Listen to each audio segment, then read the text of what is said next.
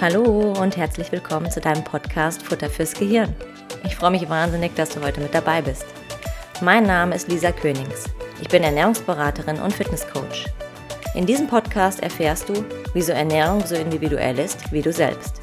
Du wirst verstehen, warum der Ansatz One Fits All einfach nicht funktioniert, um gesund, leistungsfähig und vor allem zufrieden mit dir selbst zu sein. Klingt das spannend für dich? Na dann lass uns in die heutige Folge einsteigen. Hallo und herzlich willkommen zu einer neuen Folge bei deinem Podcast Futter fürs Gehirn. Schön, dass du heute eingeschaltet hast. Ich habe heute wieder einen Interviewgast äh, bei mir. Das ist der Christoph Meinhold. Christoph ist Ökotrophologe und hat eine eigene Praxis in Köln und bildet Fachkräfte, also Ökotrophologen wie mich, dann zum Beispiel auch in der Biermessung aus. Und genau darüber sprechen wir heute, nämlich über die inneren Werte oder über die Körperzusammensetzung, wie man das auch nennen kann. Hallo Christoph. Hallo, guten Morgen. Guten Morgen, ja genau. Wir haben jetzt äh, 10.17 Uhr, um genau zu sein, an einem Freitag und nehmen uns hier die Zeit, um für dich hier ja ein spannendes Thema äh, zu besprechen. Christoph, für die Zuhörerinnen und Zuhörer, die dich vielleicht noch nicht kennen, stell dich doch vielleicht in ein paar kurzen Worten einmal vor, dass man so ein bisschen einen Einblick bekommt, wer du bist. Ja, mache ich sehr gerne. Ich habe Ökotrophologie in Gießen studiert äh, und bin 96 äh, in dem Bereich mangelernährte Patienten eingestiegen und seitdem kenne ich die bioelektrische Impedanzanalyse und habe mir das für unterschiedliche Indikationen und Krankheitsbilder oder Stoffwechselsituationen so erschlossen. Also das heißt für Übergewichtige, für Untergewichtige und im Wesentlichen auch für Menschen, die Magen-Darm-Probleme hatten, wo die BIA hilfreich ist. Und das begleitet mich jetzt seit 96 und da konnte ich halt mit unterschiedlichen Geräten schon so ein bisschen Erfahrung sammeln. Genau, das durfte ich ja am eigenen Leib erfahren vor äh, jetzt Anna, nee, Anna, nee, zwei Wochen ist das her. Genau, da habe ich bei dir ja auch verschiedene Messungen machen können mit ja drei Geräten. In der Tat können wir dann im, Sp äh, also im Verlauf nochmal drauf eingehen, wo da vielleicht so Unterschiede sind. Ähm, jetzt haben wir schon mal gesagt, also Bioimpe bioelektrische Impedanzanalyse, ne, so heißt das ja, BIA ist abgekürzt. Das ist halt eine Messung, wo man ja die Körperzusammensetzung nochmal herausfinden kann oder ein bisschen genauer ja weiß danach. Im Normalfall ist es ja so, dass Menschen als erstes Mal, wenn sie irgendwie an ihren Körper denken, auf die Waage gehen und vielleicht ihr Gewicht nehmen. Das ist ja das, was so die meisten zu Hause haben. Der ein oder andere hat vielleicht noch so eine ähm, Fettmesswaage zu Hause für den Körperfett. Ähm, wieso macht es aber eigentlich Sinn, vielleicht auch seine Körperzusammensetzung zu kennen und nicht nur den Blick auf die Waage zu bringen? Egal jetzt ob bei Übergewicht oder Untergewicht oder auch vielleicht bei ja, Magen-Darm-Problemen, ne? wenn man vielleicht Durchfall hat oder sonstiges, gehen ja auch gerne Leute auf die Waage einfach so. Ich glaube, das Wesentliche ist, dass das Körpergewicht eben ja nur die Masse beschreibt. Aber wie es jetzt wirklich aussieht ob der Mensch jetzt wirklich muskelgestählt ist oder ob er eher den äh, kleinen Bierbauch vor sich hätte, das sieht man eben ja auf der Waage nicht. Und das wollen wir mit so einer bioelektrischen Impedanzanalyse eben herauskriegen. Und natürlich auch die kleinen Fortschritte, die jemand macht, wenn er so eine Ernährungsumstellung äh, auf den Weg bringt, äh, tut sich da irgendwas. Und ich habe eben viele Patienten gehabt, die hoch motiviert sind am Anfang, wenn sie abnehmen wollen, ganz häufig ins Fitnessstudio gehen und dann bauen die Muskeln auf und äh, parallel geht auch ein bisschen Fettdepot flöten, aber auf der Waage tut sich gar nichts. Und das halten die dann drei, vier Wochen durch und dann haben die keinen Bock, weil sich auf der Waage nichts tut. Und dann denken die, nö, jetzt kann ich wieder aufhören, hat ja alles nichts gebracht. Und da finde ich natürlich so eine BIA-Messung spannend, weil wir da frühzeitig jemandem signalisieren können, hör mal, wenn du jetzt dreimal in die Woche zum Muskeltraining gehst, dann baut sich da Muskulatur auf und die kann man messen und parallel, du investierst eigentlich in die Muskulatur und in deine Fitness und dann geht das Abnehmen danach nochmal so flott, äh, weil einfach der Verbrennungsmotor größer geworden ist. Und das fand ich natürlich immer sehr faszinierend dabei.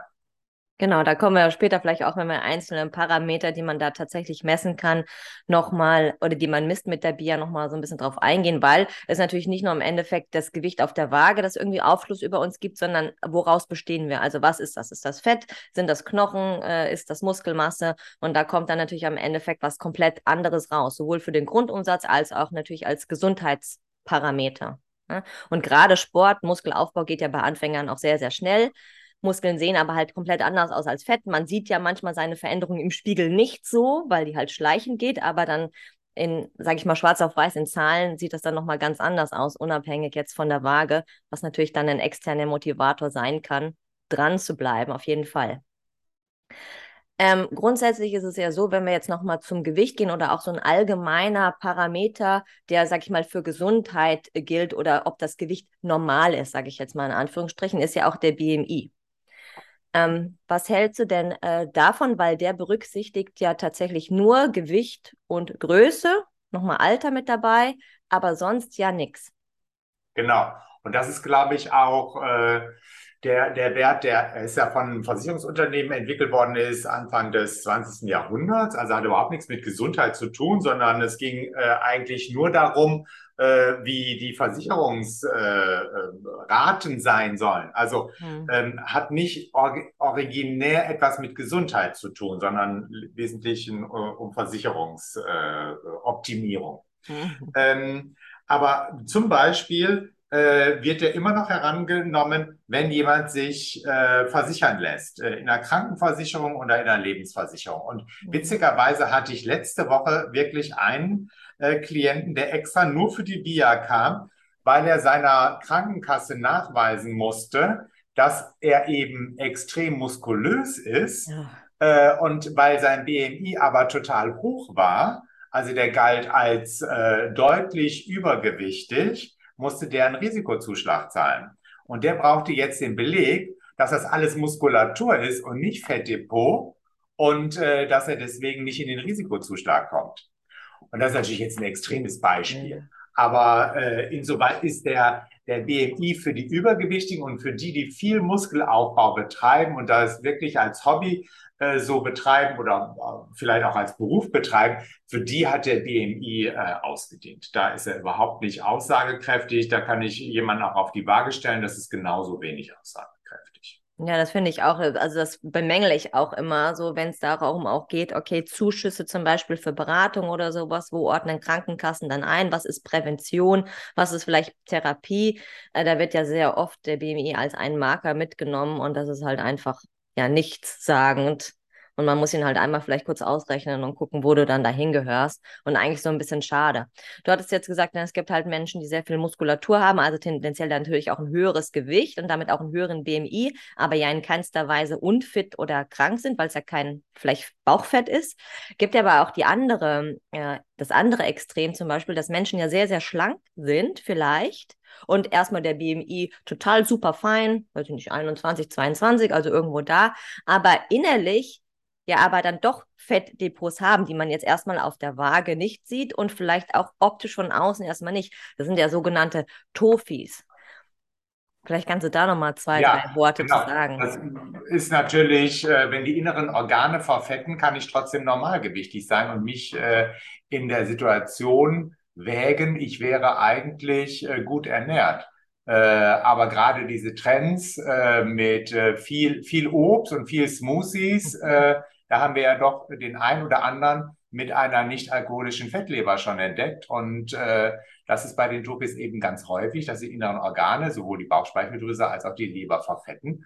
Und äh, man das beim Übergewichtigen natürlich irgendwie mehr oder minder schon äh, erwartet, dass er auch eine Fettleber hat, aber bei einem Normalgewichtigen oder Untergewichtigen eben nicht. Und äh, da ist natürlich die Möglichkeit mit entsprechenden Dia-Geräten, es gibt eben spezielle, die eben auch das viszerale Fett berechnen können, auch da Erfolge zu sehen, dass eben der Bauchumfang abnimmt. Natürlich kann ich das auch über einen Gürtel oder über eine passende Hose ähm, merken.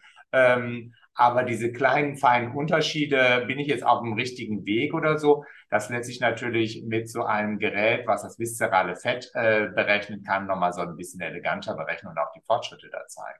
Ja, also vielleicht nochmal als Stichwort, ich habe jetzt einfach mal Trophy so rausgehauen, das ist vielleicht gar nicht ein Begriff, der jedem ähm, bekannt ist. Also das heißt thin outside, fat inside, ne? also außen schlank, innen fett. Und das war ich früher, also ehrlich gesagt auch, ich glaube mit 16, also ich war früher sehr, sehr unsportlich, habe gar keinen Sport gemacht und habe aber Unmengen von Kohlenhydraten gegessen. Also genauso immer mega viel Obst und ich glaube auch Saft und Brötchen und so weiter. Auf Eiweiß war eher noch nicht so meins. Und dann war ich im Fitnessstudio angemeldet oder habe mich da angemeldet und dann gab es die erste Körperfettmessung und die war nämlich für meine 16, 17 Jahre auch hoch, ja. Und da dachte ich so, hups, was ist denn da los? Also da hatte ich innerlich, ne, äußerlich schlank, aber innerlich war da jetzt auch nichts mit Muskeln, sondern eher tendenziell ein bisschen mehr Fett. Also kenne ich an einem eigenen Leibe und das sieht man halt erstmal nicht. Ne? Und dann denkt man sich so, oh. Und die Bier ist einfach die einzige Möglichkeit, wie es äh, messbar ist oder eine einfache Möglichkeit, ohne dass in den Körper eingegriffen wird. Natürlich kann ich das auch mit DEXA äh, machen. Also äh, wenn wir Krankheiten beurteilen oder so. Ich habe äh, Klienten, die haben medikamentös bedingte Fetteinlagerungen äh, im Innenbereich, im viszeralen Bereich.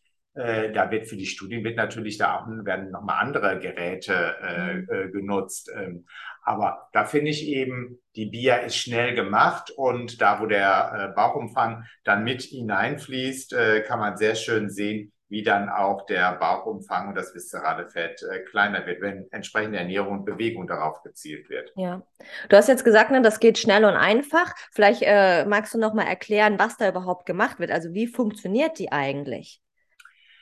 Bei der BIA werden Gelelektroden äh, bei den meisten Geräten an Hand und Fuß geklebt und es fließt ein minimaler Strom durch den Körper. Oder es gibt auch Standgeräte, wo der Strom dann über die Handflächen und die Fußflächen abgeleitet wird. Es fließt ein minimaler Wechselstrom durch den Körper in unterschiedlichen Frequenzen und mal kann der Strom die Muskelzelle durchtreten und mal ist der Strom so schwach, dass er eben außerhalb der Muskelzelle bleibt. Im Wesentlichen wird Körperwasser gemessen und die Leitfähigkeit des Körperwassers und dann, also das Einwerte da immer gemessen wird, wie die Elektrolyte und das Körperwasser denn den Strom leiten können. Und ein anderer Wert, der gemessen wird, da wird immer gemessen, wie viele Muskelzellen denn da sind. Und diese Muskelzellen, die halten den Strom auf und es wird eben dieser Verzögerungsmoment gemessen. Äh, wenn viel Muskelzellen da sind, dann wird der Strom stärker aufgehalten und wenn wenig Muskeln oder schlecht ernährte Zellen da sind, dann wird der Strom nicht so aufgehalten, sodass wir immer einen Wert haben, der eher fürs Körperwasser steht und einer, ein Wert, der eher für die Muskulatur steht. Und das, was wir weder dem Wasser noch der Muskulatur zusortieren können, ähm, das sind dann letztendlich die Fettdepots. Äh, und das, auf einem ähnlichen Verfahren arbeiten eben auch diese Fettwagen, aber die sind eben nicht so genau, weil die eben diese Muskulatur nicht bestimmen können. Mhm, ja, also sehr ähm, physikalisch, sag ich jetzt mal. Ne? Aber tatsächlich, man legt sich praktisch ganz entspannt hin. Man kommt, äh, sag ich mal, in die Praxis oder ins Fitnessstudio, wo auch immer man das messen lassen möchte, kann sich bei einem Standgerät, stellst du dich halt hin. Ne? Bei einer äh, sonstigen Liegewaage, also Liegemessgerät, sag ich mal, an Hand und Fuß legt man sich hin. Man kann sich ganz normal weiter unterhalten. Es tut auch nicht weh. Ja, also man muss jetzt ganz keine wichtig, Angst haben vor Wechselstrom, nicht wie Steckdose. ja, sondern es ist überhaupt nicht fühlbar. Dauert, weiß ich nicht, ein, zwei Minuten vielleicht so grob. Und danach werden die Elektroden wieder abgenommen, einfach mit Kleber äh, wieder gelöst. Und dann kommt das Ergebnis praktisch schon raus. Also super einfach und, ja. und ich finde das schön und nett. genau, das Schöne ist einfach, dass die Ergebnisse in der Sekunde auch da sind und man dann direkt äh, die Ergebnisse interpretieren kann und mit dem Klienten eben schauen kann, ähm, wie hat sich das entwickelt, wo ist der Status quo und welche Ableitungen müssen wir da bei Ernährung und Bewegung daraus äh, äh, denn entsprechend treffen, damit, äh, wenn eben gewünscht ist, dass Veränderung im Körper passiert, dass dann da entsprechend auch äh, Muskulatur aufgebaut wird oder Fettdepots abgebaut werden oder insgesamt wieder Gewicht zugenommen wird. Also ich habe durchaus auch schon Klienten gehabt, die untergewichtig waren, die auch total wenig Körperfett hatten. Mhm. Und da muss man natürlich erstmal sehen, ähm, nicht jeder, der untergewichtig ist, hat wenig Muskulatur oder wenig Fett, sondern da muss man genau gucken, was fehlt dem Körper. Und da muss man natürlich bei den Nährstoffen ein bisschen mehr Gas geben, damit entsprechend auch eine gesunde Gewichtszunahme passieren kann. Genau, Körperfett wird ja auch immer sehr stark gemessen. Ne? Ist das noch okay oder halt auch nicht? Und wenn das einen gewissen Wert, der individuell halt auch ist, unterschreitet, dann gibt der Körper natürlich auch irgendwie Alarmsignale und sagt, oh, guck mal, das ist irgendwie nicht mehr so mit Leben vereinbart oder irgendwie, äh, ja, gibt er dann halt Symptome raus. Auch ganz wichtig zu sagen. Genau. Vielleicht wollen wir die einzelnen Punkte da jetzt mal so ein bisschen auch durchgehen. Als erstes haben wir ja gesagt, okay, also ich habe ja Muskelmasse, die einmal gemessen wird und die Fettmasse. So, worin ist denn jetzt eigentlich nochmal so der Benefit, dass wir das wirklich ganz klar sagen? Nicht nur das Gewicht am Ende des Tages entscheidet, sondern auch, ne, wie viel kann ich essen, wie ist auch so mein Grundumsatz oder mein Kalorienverbrauch. Das wird ja dadurch bestimmt, wie mein Körper zusammengesetzt ist. Genau. Also, die hm? Fettdepots haben natürlich keinen Erhaltungsstoffwechsel, sondern im Wesentlichen wird die Energie gebraucht für die Muskulatur. Und wir haben nicht nur die Muskulatur, die Muskulatur können wir eben beeinflussen durch entsprechendes Training, aber wir sprechen immer von den stoffwechselaktiven Körperzellen und dazu zählen eben auch noch über den Daumen so ungefähr 20 Prozent andere Zellen, die Zucker und Fett verbrennen können. Und im Wesentlichen können wir die Muskulatur beeinflussen äh, durch gezieltes Training. Und dann kann natürlich insgesamt auch, dann ist der Verbrennungsmotor sozusagen größer geworden. Und dann brauche ich natürlich auch, äh, wenn ich eigentlich nichts mache, äh, brauche ich dann schon mehr Kalorien. Und äh, das ist natürlich total wichtig, wenn man die Klienten betreuen möchte bei der Gewichtsreduktion, dass wenn sie abnehmen, dass sie nicht zu viel Muskulatur verlieren, weil sonst rutschen sie einfach viel, viel schneller in den Jojo-Effekt ab und äh, sie nehmen das Gewicht hinterher wieder zu. Also Ziel ist auf jeden Fall mit der BIA diese stoffwechselaktiven Zellen zu messen. Das ist von jedem Gerät so ein bisschen unterschiedlich. Die einen sagen Skelettmuskelmasse dazu, die anderen sagen eben Bodyzellmaß dazu. Und das ist im Wesentlichen der Fokus darauf zu achten, dass diese Zellen gut ernährt sind. Und neben diesen stoffwechselaktiven Zellen haben wir eben noch den Extrazellulärbereich. Das wäre Knochen, Wasser, Bindegewebe. Da passiert nicht so viel Stoffwechsel. Und der fängt an zu wachsen, wenn Menschen total viel Kohlenhydrate zu sich nehmen, süße Kohlenhydrate zu sich nehmen, wenn die sehr salzig äh, sich ernähren ähm, oder wenn sie eben halt auch Resorptionsstörungen haben, Durchfälle haben sowas in der Richtung. Dann läuft das Wasser alles aus der Muskulatur ab in den Extrazellulärbereich. Dann bleibt die Magermasse zwar insgesamt ähnlich. Diese Situation haben wir häufig bei Menschen in der Chemotherapie oder bei äh, extrem mangelernährten Patienten, so wie vielleicht die äh, Kinder aus den Entwicklungsländern, dass das Wasser eben in den Extrazellulärbereich läuft, wie bei diesen Kindern aus äh, Entwicklungsländern, wenn die die Wasserbräuche kriegen. Dann ja, genau, habe ich auch gerade dran gedacht und Eiweiß so. Ähm, und da sehen wir schon ganz viel, wie ist der Körper denn gut ernährt? Sind das nur leere Kalorien, die die Klienten essen? Nur Süßigkeiten, keine Vitamine, keine Mineralstoffe, kein Eiweiß natürlich. Ganz wichtig, keine lebensnotwendigen Fettsäuren. Und wenn die Sachen fehlen, dann läuft das Wasser alles schön in den Extrazellulärbereich. Oder wenn sie extrem übergewichtig sind und eben nicht der Bodybuilder mit BMI 33 sind, sondern eher der deutlich Übergewichtige mit BMI 33, dann ist ja auch die Gefahr, dass er irgendwann mal in den Diabetes abrutscht, weil einfach die Bauchspeicheldrüse nicht mehr hinterherkommt mit dem Insulin. Ja, ganz wichtiger Punkt. Ne? Die Diabetes ist ja auch nicht zu unterschätzen, sage ich mal, als Folgeerkrankung von Stoffwechselproblemen oder von zu viel Fetteinlagerung. Insbesondere auch natürlich am, am Bauch zum Beispiel auch. Ne? Ja, also ganz wichtig. Und das tut sich ja nicht erst nach ein, zwei, also nicht schon nach ein, zwei, drei Jahren zeigen, sondern da hast du vielleicht 10, 20 Jahre was falsch gemacht und auf einmal, hups, ja, kommt's und du bist der Diabetiker. Ja, nein, da waren schon viele Jahre vorher, ist da schon was schiefgelaufen, hat nur keiner so ein bisschen äh, drauf geguckt oder sowas, ne? Weil die Waage das zum Beispiel einfach nicht zeigt. Genau. Aber du hattest auch so was Schönes gesagt. Ne? Ich bin ja auch so ein ähm, Kraftsportmensch, weil ich diese Vorzüge mag und auch einfach das Training liebe. Und das Tolle ist halt, ne, also ich, ich habe halt Muskeln, die ich halt aufbaue und die erledigen dann ihre Arbeit oder erhöhen meinen Grundumsatz einfach, wenn ich danach dann auf der Couch sitze, schlafe oder sowas. Und ich natürlich dadurch auch vielleicht in den Genuss komme, einfach mehr essen zu können, weil ich einfach aktivere Körpermasse damit halt aufbaue. Also nicht nur unbedingt auch Ausdauersport, ne, der verbrennt natürlich Kalorien, ist ja auch erstmal gut, aber Muskeln sind eigentlich so das Ziel, weil die möchte ich auch behalten. Die produzieren auch sehr, sehr viele protektive Stoffe, die dann auch wieder sehr gesund sind.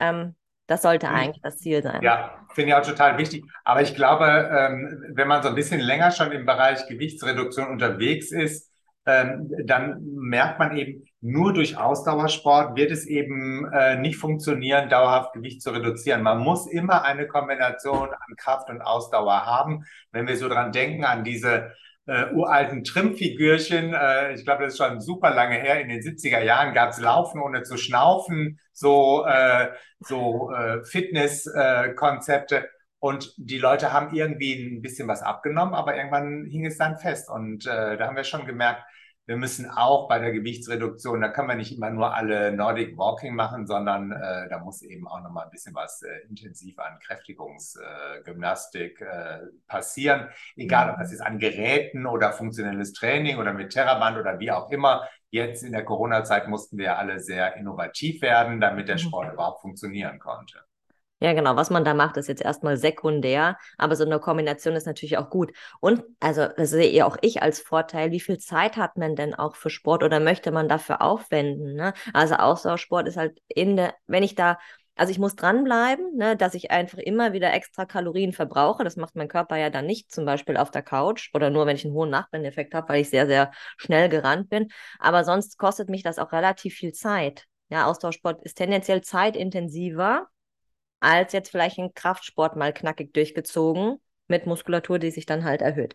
Aber ich meine, wir wollen jetzt gar nicht so, ich will nicht gar nicht so klein-klein denken. Im Endeffekt ist es ja das erste Mal, okay, wer Schwierigkeiten hat, sich zu bewegen, mach erstmal überhaupt irgendwas von beiden. Ne, danach, damit hast Fall. du auch schon mal was getan, ja. Also. So, aber ich glaube, dafür nutze ich eben die BIA eben auch. Also äh, auch gestern, äh, wenn ich meine Klienten sabbel bei der Erstmessung, da muss man erstmal sehen, ist der ist der Verbrennungsmotor denn überhaupt groß genug, dass sie erfolgreich sein können? Oder müssen wir jetzt erstmal sagen, durch äh, Erfahrung von unterschiedlichen Diäten, die extrem waren, haben die ihren Verbrennungsmotor, ihre äh, Bodycell-Maß äh, so klein geschrumpft, dass sie total Schwierigkeiten haben, überhaupt in den Abnehmerfolg zu kommen. Mhm. Und da muss man natürlich schon selektiv sagen, nee, also bevor du jetzt deine Zeit verdödelst, irgendwie mit Spazieren gehen, da musst du jetzt mal intensiv äh, Aufbautraining äh, machen, damit überhaupt dein Verbrennungsmotor wieder groß wird, damit du davon profitieren kannst, dass eben dieser, der, der Grundumsatz höher wird.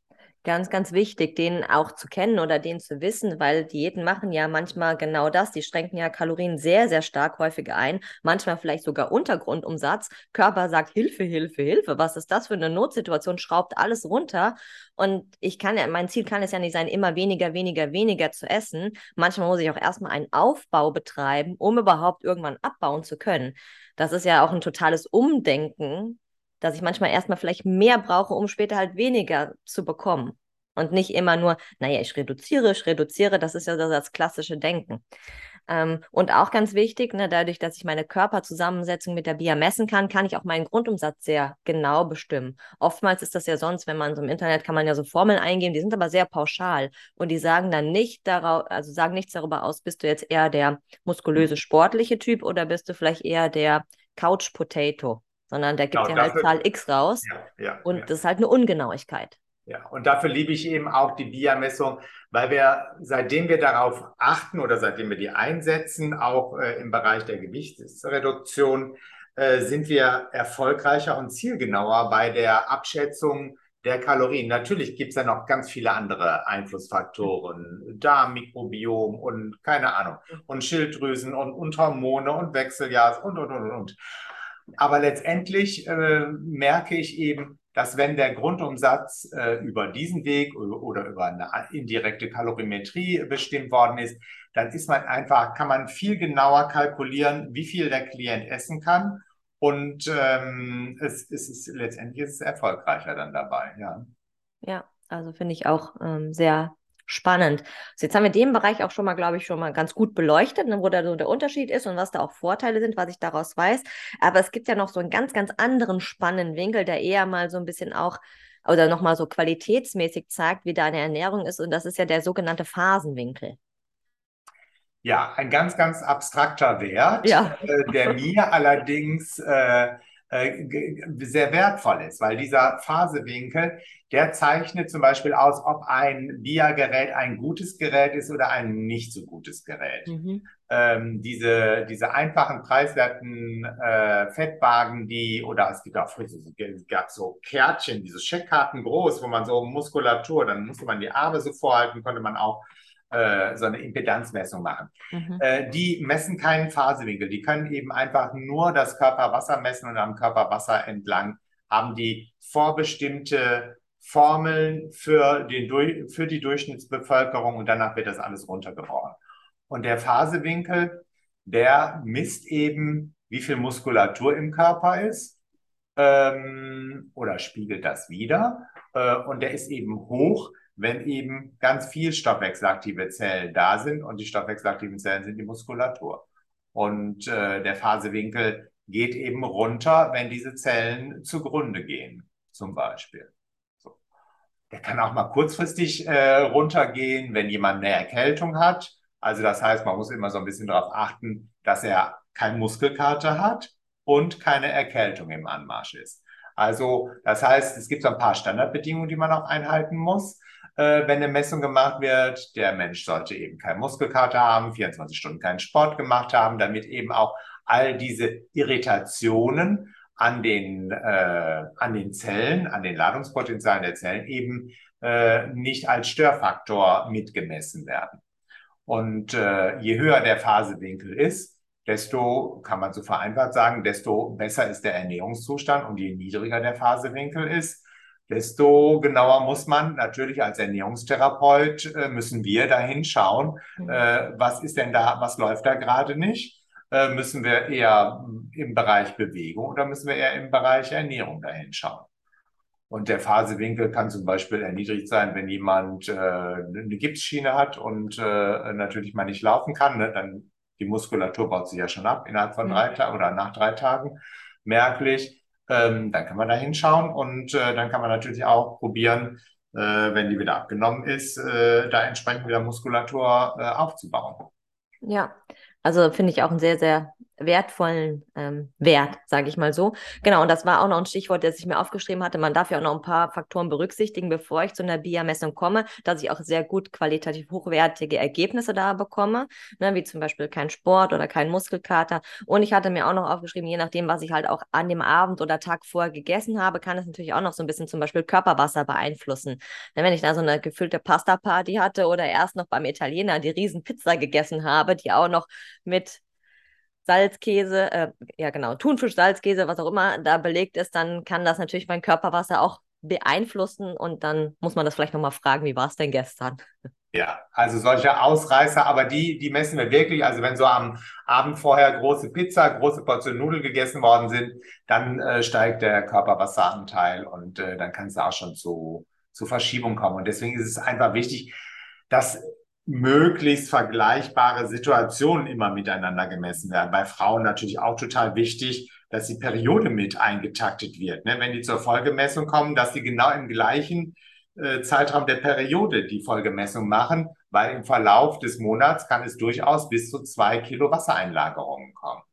Richtig, genau, das, das ist auch gut. Kann natürlich irritieren und die äh, machen natürlich auch keine Freude, wenn äh, auf der Waage dann erstmal so, ne, wenn jemand denkt so, oh, äh, was ist denn jetzt passiert? Alles ist schon wieder an Wasser oder alles an Gewicht ist wieder hinaufgekommen, was ich äh, dachte, hätte ich mühsam verloren. So. Da, da, weise ich auch immer drauf hin, weil Frauen, guck mal, wann du dich wiegst und äh, schau, wo du da bist. Nicht, dass du enttäuscht bist, was aber gar keine Enttäuschung tatsächlich ist, sondern einfach nur mal eine kurzfristige Verschiebung und tracke das auch so ein bisschen länger oder halt immer zu ja. vergleichbaren Möglichkeiten oder Zeiten. Genau, ähm, ganz wichtig. Jetzt hatte ich noch eine Frage, weiß gar nicht mehr, jetzt ist mir aber auch schon fast wieder entfallen. Ähm, genau dazu, ach nee, genau. Ähm, was empfiehlst du denn auch da vielleicht so einen Abstand zwischen Erstmessung oder auch einer Folgemessung?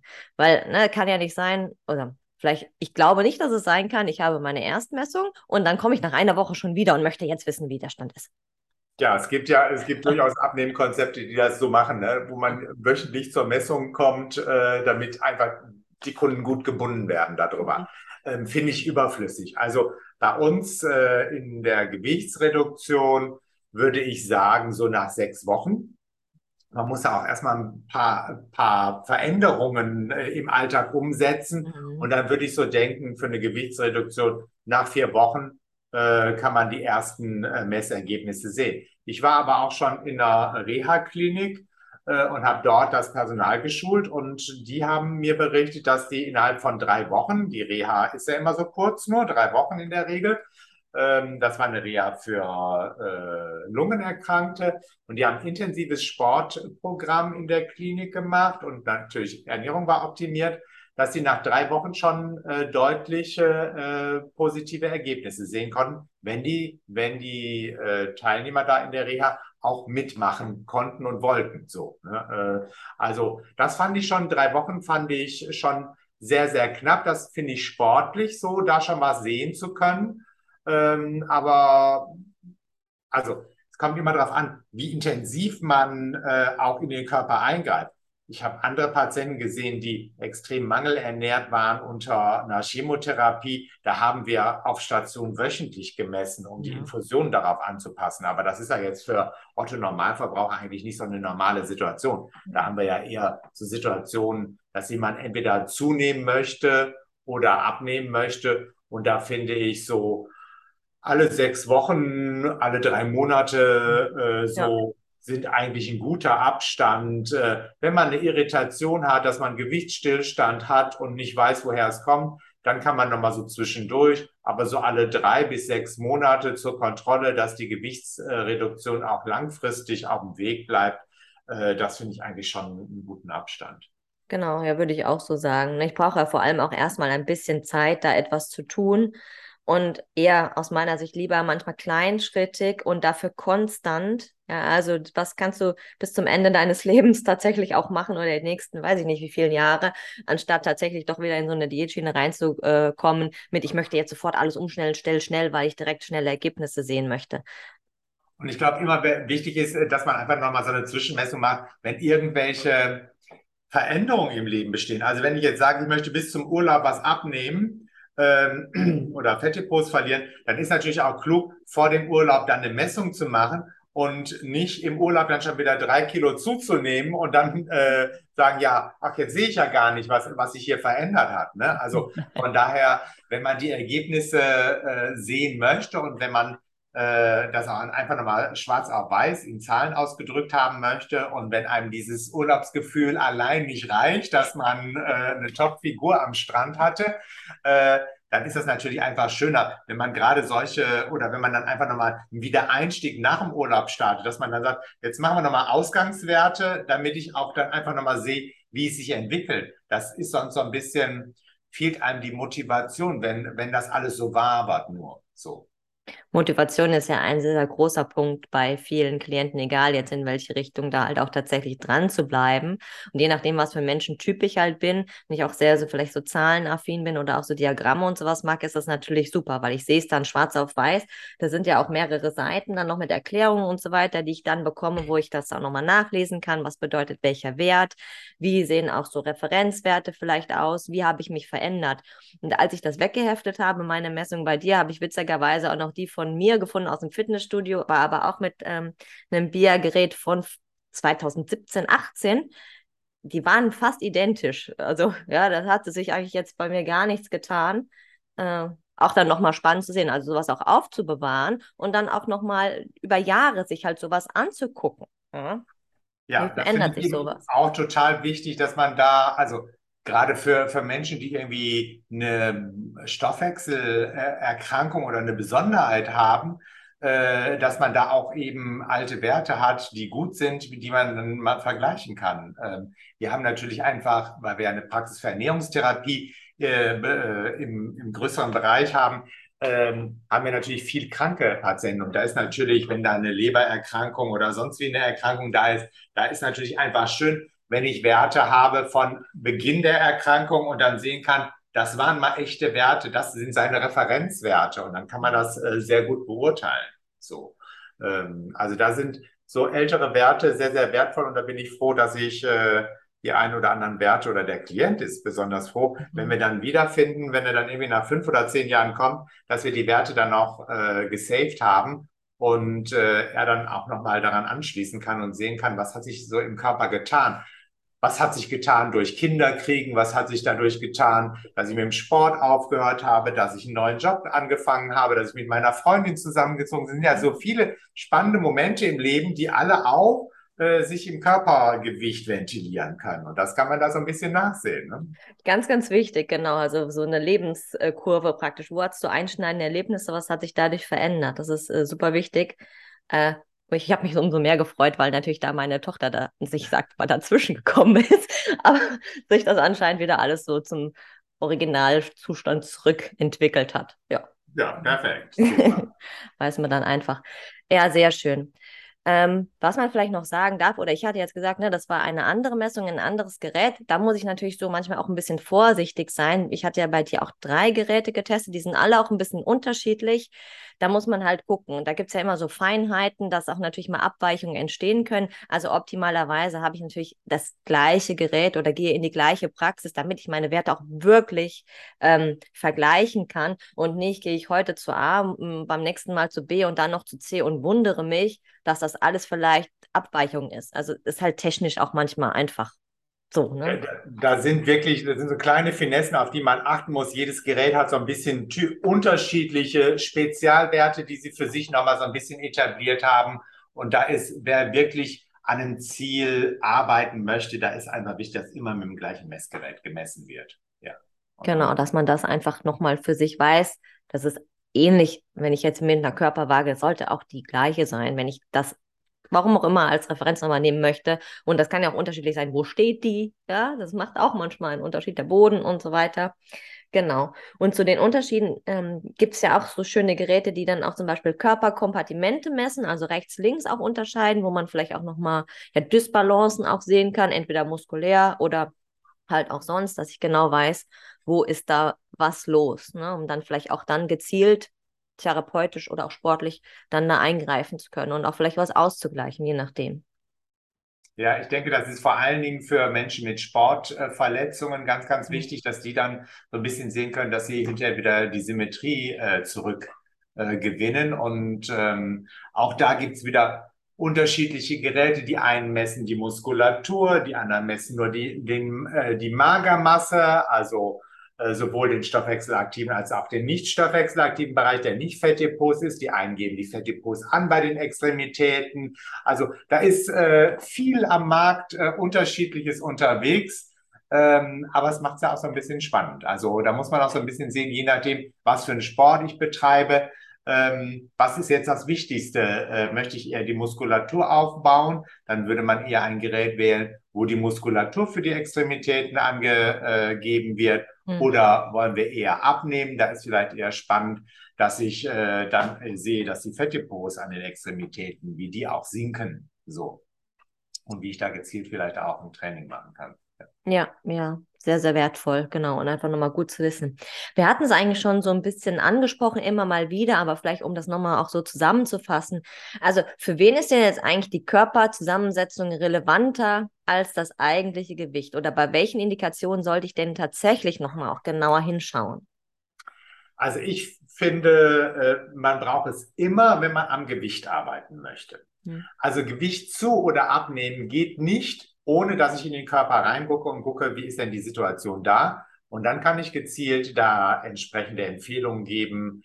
Ähm, haben wir einfach einen guten Verbrennungsmotor, ja oder nein? Können wir mit dem schon arbeiten oder müssen wir erst nochmal investieren? Also beim Thema Gewicht, egal ob ich zu oder abnehmen will, finde ich, ich kann gar nicht mehr ohne. Also ich fühle mich unsicher und ich finde es eben gerade auch in dem Bereich wichtig, wenn ich irgendwie Therapiepläne, äh, also Ernährungspläne berechnen muss, kalkulieren muss, dann brauche ich auch einfach diese genaue Bestimmung des Grundumsatzes und fühle mich dann auch immer unsicher, wenn ich die nicht habe. Wenn ich zum Beispiel Menschen nicht messen kann, weil sie einen Herzschrittmacher haben. Ähm, das wäre so ein kleiner Ausschlussgrund. Mhm. Ähm, und ähm, dann merke ich, dass das ist so ein bisschen, äh, dann muss ich mich eben auch mit diesen wissenschaftlichen äh, Formeln behelfen äh, für die Grundumsatzbestimmung. Und dann ist es immer ein Ausprobieren. Klappen wir jetzt? Sind wir da punktgenau? Sind wir da erfolgreich? Ja oder nein?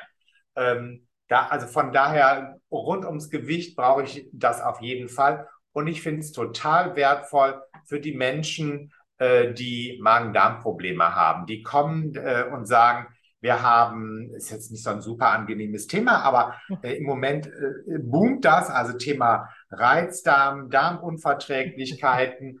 Ähm, Und wenn das so im Bereich Durchfälle ist, also wenn wir nicht wissen, was kann der Klient wirklich aufnehmen an Nährstoffen, weil er eben äh, mehrfach äh, in der Woche oder auch am Tag äh, zu weichen Stuhl hat, dann landen die ganzen Nährstoffe in der Toilette und eben nicht im Körper. Und das kann ich damit super sehen, weil natürlich kann jeder aufschreiben, was er gegessen hat. Dann weiß ich, was er in dem Körper angeboten hat. Daran kann man natürlich arbeiten. Aber was der Körper wirklich aufgenommen hat von den Nährstoffen, das sehe ich eben perfekt mit der VIA-Messung und kann dann sehen, ist der Körper gut, gut versorgt mit Nährstoffen, ja oder nein. Also von daher für alle Sachen, wo es um Resorptionsstörungen geht, aus welchem Grund auch immer, ob jemand Magen-Darm-Operation hatte, äh, eine Krebserkrankung hatte und deswegen ein Stück Darm entfernt worden ist, sind natürlich alles sehr spezielle äh, Krankheitsbilder. Aber das ist eben auch so ein bisschen unser Alltag hier in so einer ernährungstherapeutischen Praxis. Ja, ja, das stimmt schon. Also da kann man immer noch mal genauer reingucken und sonst auch für jeden, der einfach mal Interesse hat. Ne? Also grundsätzlich Werte zu haben für sich selber, wie auch Blutergebnisse oder sowas, schaden ja nie. Ne?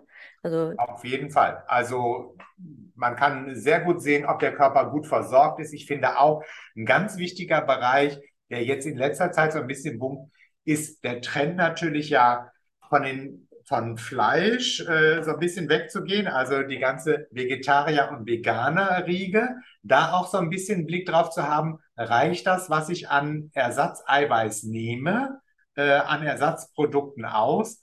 Äh, der ein oder andere möchte sich natürlich nachhaltig ernähren, mhm. lässt einfach nur Fleisch weg, ersetzt das Eiweiß nicht. Und auch da haben wir schon viele Klienten rausgefischt, bei solchen Messungen auf dem Gesundheitstag witzigerweise auch mal äh, äh, Physiotherapeuten, also Menschen, die andere Leute anleiten, äh, äh, Muskel aufzubauen. Die waren alle ganz stolz darauf, dass sie äh, Vegetarier waren in der äh, Praxis, hatten aber miserable Muskelwerte dadurch hinterher. Und ähm, ja, so, sowas finde ich also auch ganz spannend, wenn man die BIA-Messung so im Bereich betriebliche Gesundheitsförderung anwendet, wo einfach jeder mal so ein bisschen gucken kann, wo stehe ich denn gerade und äh, ähm, bin ich eigentlich gut versorgt oder äh, könnte da noch ein bisschen was äh, optimiert werden?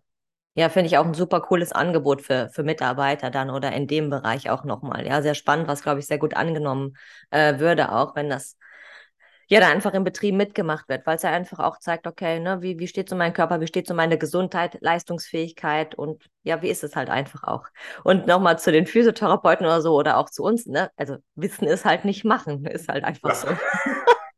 Ja, das ist unser tagtäglich Brot. ja, richtig. Ja, äh, sehr, sehr schön. Super. Fällt dir noch was ein, was wir jetzt in dem Zuge da vergessen haben? Noch irgendwas Erwähnenswertes?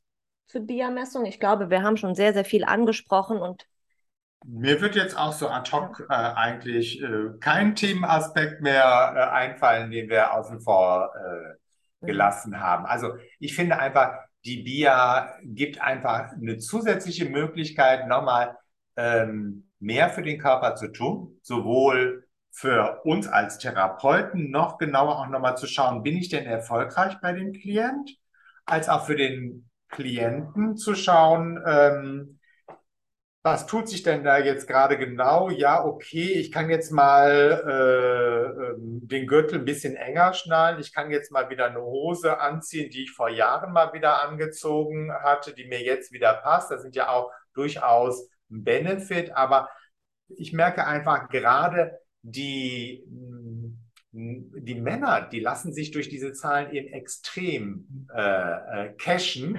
motivieren. Ähm, und ich glaube, also die finden die BIA-Messungen immer, weil sie einfach nochmal Zahlen, Daten, Fakten in der Hand haben. So, die finden die nochmal so richtig äh, auch einen Zugang, dass sie überhaupt denken so, oh, äh, äh das will ich jetzt hier aber nicht stehen haben. Wie? 34 äh, Kilo Fettdepots. Äh, und dann merkt man dann auch, äh, gerade so, wenn man äh, so eine kleine Truppe, also wir haben auch schon mal so äh, Sportvereine äh, so, gruppenweise vermessen äh, oder äh, Lehrer im Kollegium haben wir mal vermessen. Ähm, und dann entstehen natürlich so kleine äh, ja, Wettbewerbe untereinander. Ähm, und äh, das finde ich natürlich einfach auch hoch motivierend, auch zum Start einer äh, betrieblichen Gesundheitsförderung im Betrieb oder äh, nach so einem Jahr einer Maßnahme oder so, da einfach nochmal so Kontrollen zu machen, ist halt äh, einfach easy. Jeder kann die Zahlen für sich auch äh, dann schön vergleichen und äh, gucken, ob das auch langfristig einfach einen Erfolg hat. Ja. Ja, sehr, sehr schön. Genau, also wer da jetzt äh, auf den Geschmack gekommen ist oder das für sich auch mal äh, wissen möchte, der kann natürlich einmal zu dir in die Praxis kommen. Ne? Wer vielleicht jetzt so Zuhörerschaft aus dem Kölner Raum, ähm, kann man das bei dir in Anspruch nehmen oder einfach mal messen lassen und sich erklären lassen, dann seine eigenen Sachen. Oder halt einfach mal ja bei Ernährungsfachkräften oder auch Fitnessstudios mal nachfragen, ob die ein Bia-Messgerät haben. Ne? Ihr habt jetzt hier einige Werte von uns genannt bekommen, worauf man dann achten darf. Ist das vielleicht ein gutes Messgerät oder nicht? oder wie wird das auch gemacht? Also da einfach mal nachfragen, um da auch so ein bisschen die, die Spreu vom Weizen zu trennen, sage ich mal, und wirklich auch gute, verlässliche Werte rauszubekommen und nicht nur äh, so eine Ussel-Körperfettwaage, wo ich mich mit den Fußsohlen einmal draufstelle oder was, äh, was dann als ja, Biermessung verkauft wird. Ja, ich glaube, das ist ganz wichtig, darauf zu achten und ähm, einfach mal so ein bisschen neugierig sein und gucken, was denn am Wohnort möglich ist. Äh, und ich glaube, da sind einfach die Sporttherapeuten und die Ernährungstherapeuten einfach eine super Adresse, weil die das eben nicht nur so äh, en passant machen, äh, sondern das auch wirklich gut interpretieren können. Genau, das ist das nächste. Also, dass jemand weiß, was bedeuten denn die Zahlen auch für dich, für deine Situation, kurz mit deiner Anamnese. Ähm, das ist auch immer nochmal wichtig. Noch eine ja, individuelle Interpretation. Genau. Ja, super. Ich bin sehr happy mit dem Wissen, das wir jetzt hier äh, weitergeben konnten an alle Zuhörerinnen und Zuhörer. Ich hoffe, dir hat es auch Spaß gemacht. Nee, war super nett, sehr schön. Also freue mich äh, und vielen lieben Dank, dass ich dabei sein durfte und äh, bin gespannt äh, auf das Feedback dann auch. Ja, sehr gerne. Genau, deine ganzen Kontaktdaten, wenn es noch irgendwie noch Fragen gibt oder Interesse, verlinken wir natürlich auch in den Show Notes. Da kann man dann einfach nochmal ja auch gerne reingehen. Und dann sage ich ja, vielen Dank für deine Zeit, für deine Expertise, dass du die mit uns und mit mir geteilt hast. Und an alle Zuhörerinnen, wenn du bis zum Schluss dabei geblieben bist, auch vielen Dank. Ich hoffe, es war spannend für dich und du konntest einiges mitnehmen. Und ja, denke mal dran, train smart, eat smart und be smart. Mach's gut. Vielen lieben Dank, dass du bis zum Schluss mit dabei geblieben bist. Das bedeutet mir wirklich viel. Wenn du keine Folge mehr verpassen möchtest, dann abonniere doch einfach diesen Podcast. Und natürlich freue ich mich auch riesig über eine 5-Sterne-Bewertung von dir, wo auch immer du diese Folge gerade hörst. In diesem Sinne wünsche ich dir einen wundervollen Tag, genieß ihn. Wir hören uns nächste Woche wieder. Tschüss.